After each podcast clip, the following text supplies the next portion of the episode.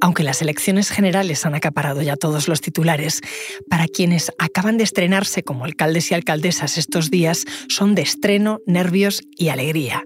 Quisimos saber cómo lo habían vivido los protagonistas de otras municipales y autonómicas, desde las primeras ediles de la transición a las últimas legislaturas.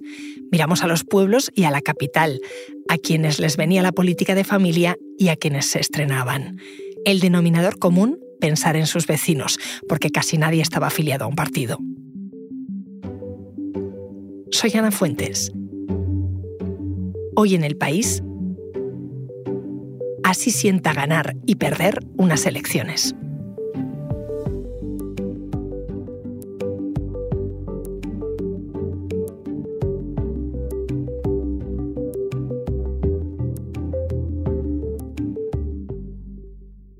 Ganamos las elecciones con amplia mayoría, puesto que obtuvimos cinco mm, concejalías de siete.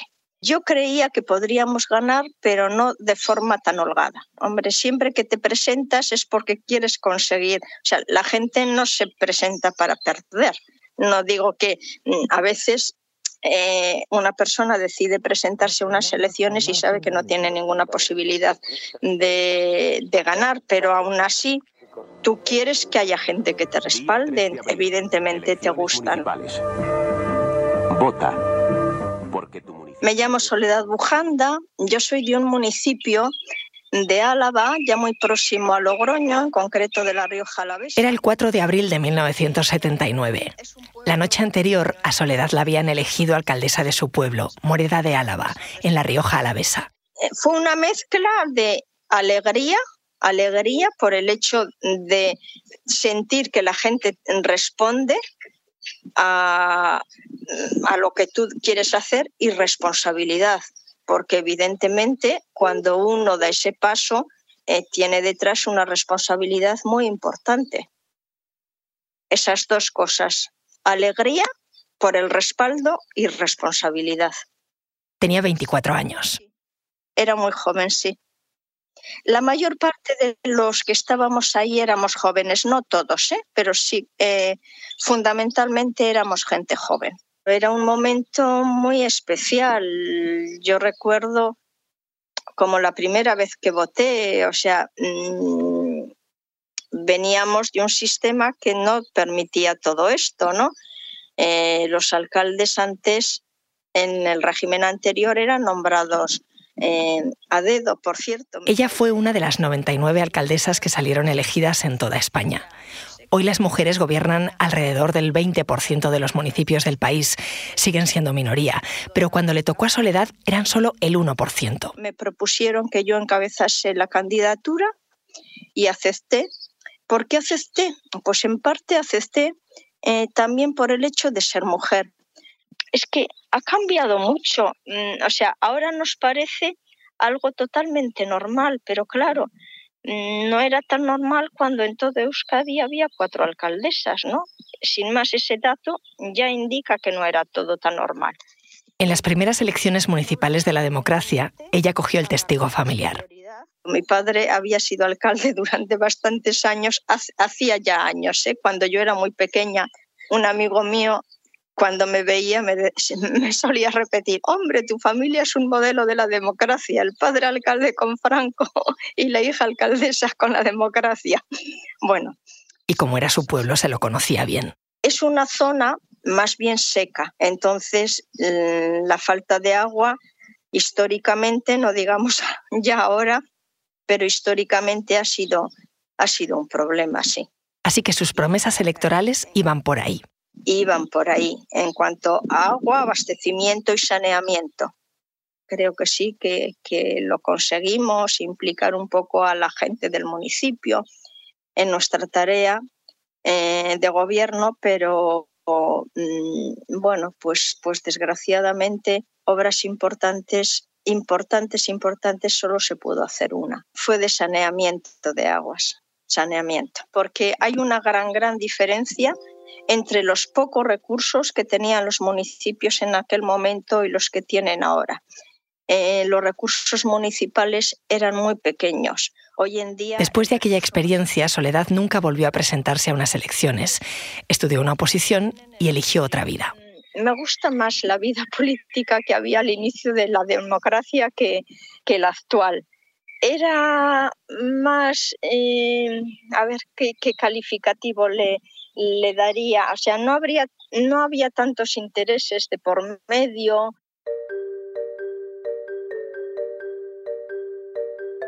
Enseguida volvemos.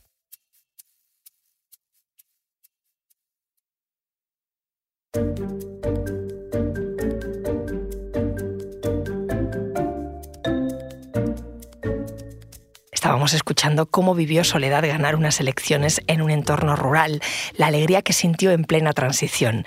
Y no es muy distinto ese sentimiento del de otra mujer que después de haber ocupado muchos cargos en la carrera judicial se convirtió en 2015 en alcaldesa de Madrid, Manuela Carmena. Lo primero que tengo que deciros es gracias Muchísimas gracias a todos. Era algo como tan inesperado y fue todo tan rápido. Tú daros cuenta que yo decidí eh, presentarme eh, como candidata a alcaldesa en aquellas elecciones a finales de febrero, ¿no? Y la elección fue en, mayo, es decir, que fueron exactamente dos meses solo, ¿no? Y esos primeros días, pues, mm, bueno, de pronto ver, pues como que vas en un barco y, descubres un territorio nuevo, ¿no? Muy, con mucha ilusión, decir, bueno, esto puede estar muy bien, pero al mismo tiempo con mucha responsabilidad, ¿no? Era como que llamabas mucho la atención, ¿no? Era una cosa muy sorprendente entonces que una alcaldesa fuera en el metro, pues a mí me, violentaba un poco, ¿no? El que los medios quisieran, quisieran hacerme fotos en el metro me disgustaba, ¿no? Porque, en fin, a mí me apetecía, sí, bueno, hablar con la gente, pero no estar haciendo un espectáculo, ¿no? Además de gobernar la ciudad, a Carmena le preocupaba no convertir su mandato en un espectáculo. En otros sitios más pequeños, las cámaras no están tan presentes. Lo sabe bien una mujer que dejó el bastón de mando justo cuando Carmena cogió el suyo. Creo que es más fácil ser alcalde de Madrid, Barcelona, Zaragoza que de un pueblo pequeño, porque tienen muchos medios. Y, aquí, pues el tema es que casi todo recae, todo recae en buena medida, cada uno su trabajo, el personal administrativo, su profesión y su trabajo, y, el alcalde el suyo, ¿no?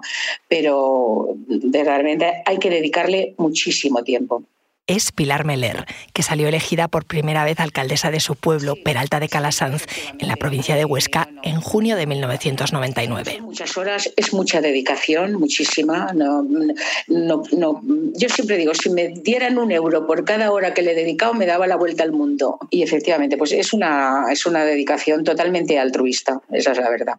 En el tiempo que pasó desde la primera noche que Pilar llegó al ayuntamiento y la última, Peralta perdió población se quedó con menos de 250 habitantes. Más que ganas de política, Pilar tuvo vocación de servicio público, de hacer cosas por su pueblo. general, ¿no? Yo pienso que las personas que hemos tenido la suerte o el privilegio, yo soy de un pueblo pequeño, pude estudiar con beca, por supuesto, eh, pude acceder, tengo acceder a la universidad, una carrera universitaria. Eh, tengo 77 años, en aquella época, pues bueno, aún no era muy frecuente. Entonces, mm, es una forma de devolver a la sociedad lo que de la sociedad he recibido. Si no lo hubiera hecho en mi pueblo, pues lo hubiera hecho a lo mejor en alguna ONG o en alguna otra asociación de servicio público, ¿no? Lo que se me presentó más a mano para, dije, qué mejor que en mi pueblo, ¿no? La mayoría de las alcaldesas con las que hemos hablado para este episodio tenían algo en común. No estaban afiliadas a ningún partido. Lo que hicieron fue unirse a sus vecinos para intentar solucionar los problemas que habían provocado décadas de estancamiento en las alcaldías. Soy Ana Isabel López Torre, eh, alcaldesa de Trespaderne desde hace 12 años. Nosotros entramos con un propósito muy, muy definido, que era eh, el de mm, mm, salvar al pueblo de la ruina inminente en la que se sumía, porque había una mala gestión en el polígono industrial por parte de la anterior corporación, con una deuda enorme todavía, con un mucho dinero que se había pagado. En Trespaderne, un pueblo de Burgos de 800 habitantes, Isabel tenía 43 años cuando se presentó por primera vez en 2011.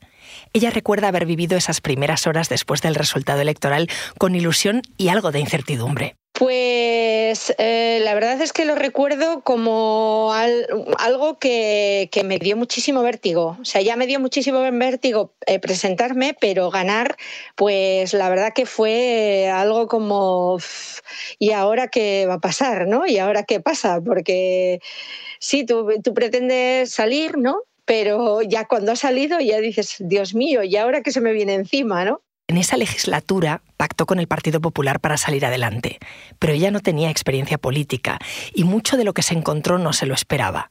Durante unos meses se sintió desbordada. Fue como, como una marea, porque encima es terrible porque cuando entramos, eh, cuando, cuando tomamos posesión del cargo en los municipios, es cuando más trabajo se nos viene encima, que es el verano. Entonces llegas y, dices, ¿pero qué es esto? Es como un tsunami, porque tenemos muchísimos servicios, piscinas, eh, otras prestaciones que, hacemos como escuelas de verano. Bueno, el verano eh, tiene muchísimo más trabajo que el resto del año. Y así, con los problemas de los juicios por el polígono y las cosas más cotidianas, fue pasando la primera legislatura.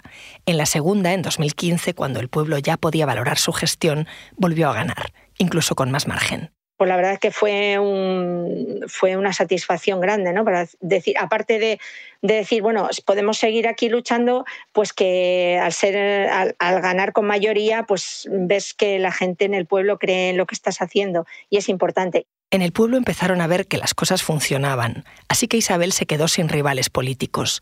En sus terceras elecciones, las de 2019, entre Espaderne nadie más quería presentarse a la alcaldía, y aquel día después, el día después de una victoria sin rival, fue muy distinto. Y en la tercera legislatura ya solo me presenté yo sola, entonces ya pues era un poco extraño, era extraño, era como, porque además yo también hice una lista muy forzada, no, no había gente que quisiera presentarse. Tenía que presentarme porque todavía me quedaban flecos de los, de los temas judiciales por el tema del polígono, pero yo ya también estaba cansada ya para, anteriormente y ahora ya sí que creo que he acabado con mi misión eh, y mm, creo que he dejado un pueblo totalmente normal no voy a decir maravilloso, sino normal. Ese cansancio y esa apatía política del resto de sus vecinos hizo que ya no quisiera volver a presentarse. Por eso el domingo 28 en Tres Paderne no hubo elecciones. Allí ya no han vuelto a vivir esa ilusión, ese tsunami que recuerda a Isabel de 2011. Ella hoy se siente como una presidenta de una asociación o de una comunidad de vecinos. Ya está ahí sin querer estar, porque no hay nadie que quiera ocupar su sitio. Eh, creo que la gente se ha, acomodado mucho a ver que alguien está haciendo una labor mm, buena y piensan que tú te vas a quedar ahí para siempre. Entonces se acomodan y nadie se cuestiona, bueno, pues podríamos y no presentarnos. No, lo dejan ahí y bueno, y no se lo acaban de creer. Seguirá de alcaldesa en funciones hasta que se canse, dice, o hasta ver si se presentan otros candidatos. Si no, será una gestora nombrada por la Diputación de Burgos la que gobierne entre Espaderne. Aunque Isabel no se arrepiente y está muy orgullosa de estos años, reconoce que el desgaste personal ha sido grande. Yo personalmente he dado mucho. Llegas a comer a tarde, no estás en una reunión y tú te tienes que marchar, estás con el teléfono todo el día, esto no lo entienden, no lo entiende todo el mundo, solo lo entienden los que estamos metidos en este fregado. Los demás te ven como diciendo, pero bueno, deja el teléfono, pero bueno, ¿y tú por qué tienes que hacer esto? Bueno, pero ¿y tú por qué tienes que ir? ¿Y tú por qué tienes que...? Y solo nos entendemos entre nosotros. La verdad es que esto pesa muchísimo, ¿eh? pesa muchísimo. Y quiero, quiero dar la enhorabuena también a todas las parejas de alcaldes, alcaldesas e hijos que soportan eh, esta situación, porque ellos, si no fuera por ellos, pues, pues muchas veces no podrías estar ahí peleando.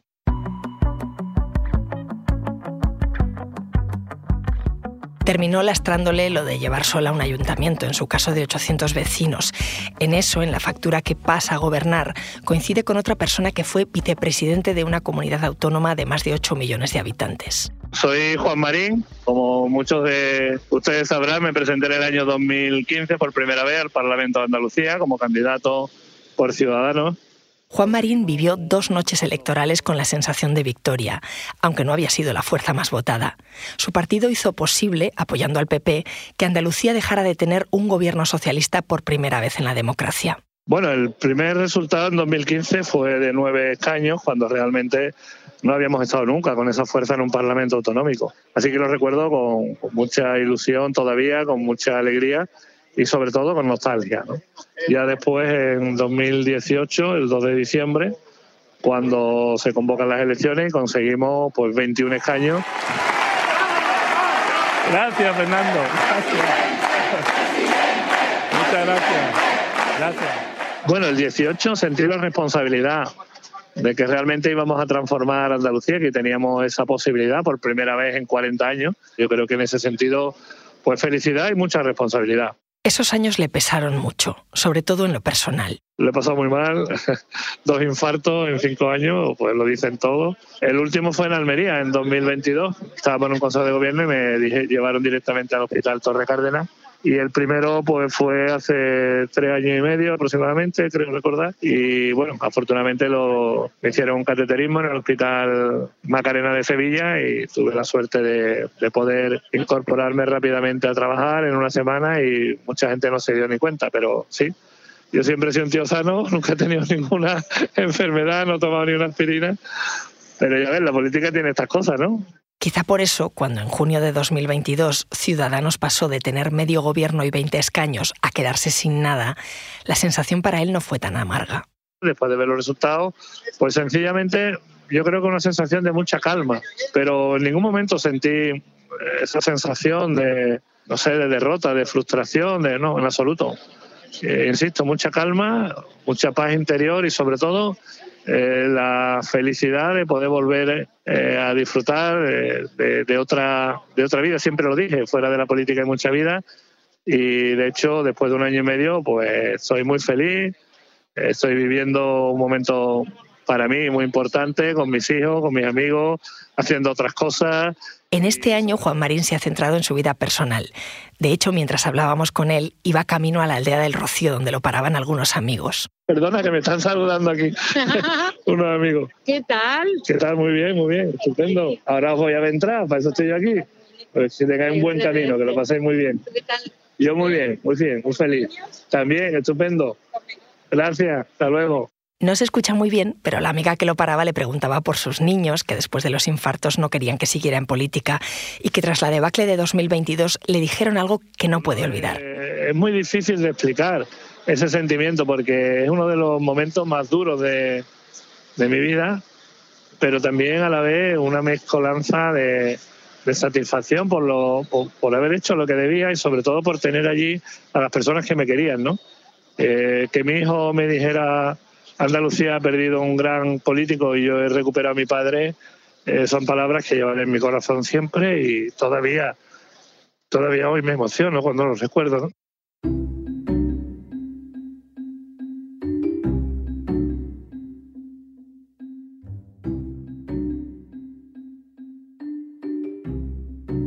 Manuela Carmena, a quien escuchábamos antes recordando la alegría, los nervios, la ilusión que sintió cuando fue alcaldesa de Madrid en 2015, también perdió, en su caso, la alcaldía. Fue en las municipales de 2019. Se llevó una sensación parecida a la de Juan Marín. El 19 fue como cuando sabes que has acabado algo y empiezas otra cosa, ¿no? Mi vida casi siempre ha estado muy, muy, muy enriquecida con esos cambios, ¿no? Y nunca he mirado atrás, ¿sabes? Entonces, bueno, pues de pronto empecé a ver las posibilidades de recuperar una vida que se parecía más a, la mía ordinaria. Y siempre me ha gustado mucho esa sensación de pasar página y tener otra nueva en blanco para escribirla.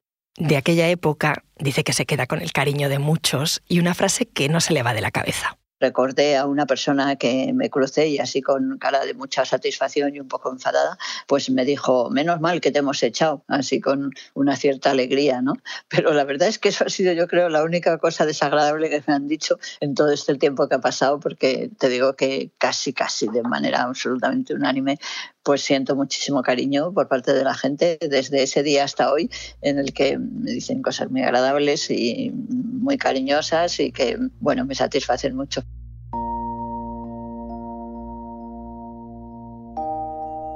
Al terminar de charlar con cada uno de estos políticos que ya no se han presentado a las últimas elecciones, les pedimos una reflexión o un consejo para quienes el 29 de mayo, en las últimas municipales y autonómicas, se despertaron con una victoria o una derrota. Me arrodillo, mm, eh, que les alabo enormemente por, tener la valentía de, pelear por su pueblo, que van a aprender muchísimo, van a hacer una carrera, mm, porque todo lo que aprendes en un ayuntamiento es imposible aprenderlo de otra forma, pero que intenten tener una vida personal, porque si no, esto pesa muchísimo. Y muchísimo ánimo, muchísimo, muchísimo ánimo y mucha fuerza y que los alabo. Yo, eh, es un consejo para un alcalde de pueblo pequeño, ¿eh? de, un pueblo de las características del mío. Para mí la, transparencia y la claridad en lo que se hace y en lo que no se puede hacer, a pesar de que a un alcalde pues, le gustaría hacerlo, claro. Ese es el consejo que le daría. Todo lo que se pueda hacer, todo que, se pueda explicar todo, absolutamente todo. Que ningún vecino tenga ninguna duda de cómo se ha gestionado una cosa, lo que ha costado. Eso es para mí lo fundamental después de la noche electoral. Fue terrible, pero a la vez yo creo que uno de los momentos más, más hermosos de mi vida. Así que lo recuerdo con nostalgia y lo que espero y deseo es que mucha gente pueda salir de la política como yo he salido, con la sensación de, de ser querido por la gente, de ser valorado y sobre todo haber cumplido siempre mi palabra, que eso fue lo que mi padre me enseñó y lo que llevo siempre a gala en todo aquello en lo que en mi vida he acometido sí que insistiría muchísimo en decir que por encima de todo piense que ha sido elegido él o ella que no es el partido, aunque tenga un partido, sino que los ciudadanos elegimos a las personas y tenemos confianza en las personas y le pediría que gobernara para todos, para los que le han votado y para los que no. Y a los que han perdido, bueno, pues que consideren si les interesa realmente el trabajar en la oposición o prefieren hacer otra alternativa, ¿no?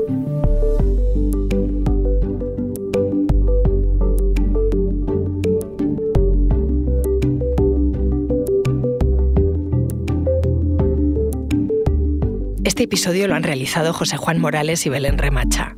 El diseño de sonido es de Nicolás Chabertidis, la edición es de Ana Rivera y la dirección de Silvia Cruz La Peña. Yo soy Ana Fuentes y esto ha sido Hoy en el País. Mañana volvemos con más historias. Gracias por escuchar.